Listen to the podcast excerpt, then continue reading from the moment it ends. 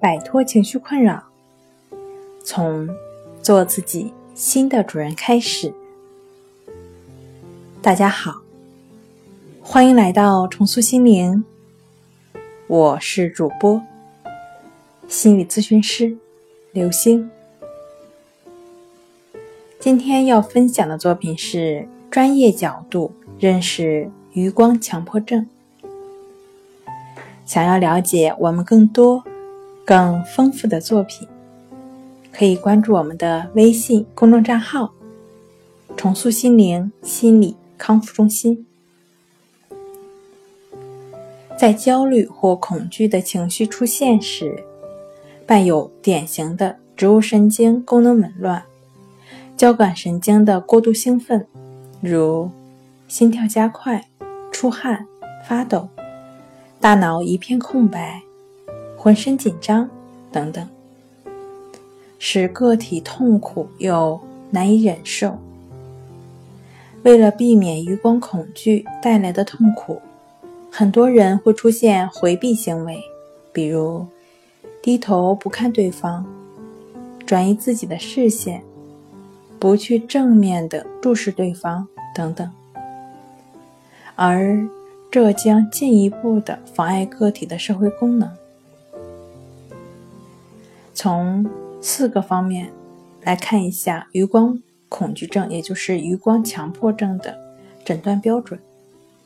第一，在余光看人或物体的时候，产生强烈的紧张、焦虑情绪。二，目光此时不受自己的控制。无法自由移动。三、伴有痛苦的植物神经症状。四、回避行为。那余光恐惧症主要分为两个类型。第一呢，是对人的余光恐惧，在上课时、走路时或者工作时，只要余光。看见周围的人，会被不自觉地吸引过去，无法专注眼前的一切。内心呢，还是很渴望摆脱，渴望回到正常的状态，但却往往事与愿违，而且加重了负担，感觉到更加强烈的紧张、焦虑感，严重时。目光好像被什么盯住了似的，无法动弹。越是挣扎，越是痛苦难受。一些常见的例子，比如，当与许多人同在一个房间时，不能去注意自己对面的人，而是强迫的去注意其他的旁边的人。或者认为自己的视线朝向旁边的人，而使其感到不快，结果精力无法集中在对面的人身上。有的学生余光恐惧症在上课时，总是不由自主地注意自己旁边的同学，或者总感觉旁边的同学在注意自己，结果影响了上课，并给自己带来无比的痛苦。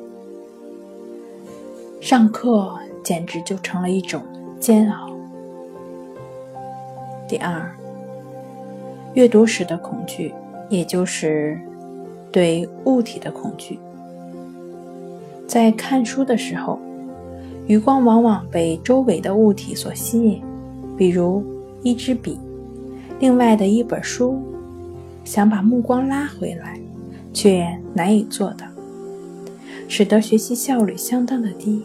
而且自己又无法容忍这种状态，渴望能够战胜余光，渴望学习的效率恢复到过去的情形，但是因为实现不了，内心很痛苦，也因为学习受到影响而更加的焦虑不安和失落。好了，今天跟大家分享到这儿，这里是我们的重塑心灵。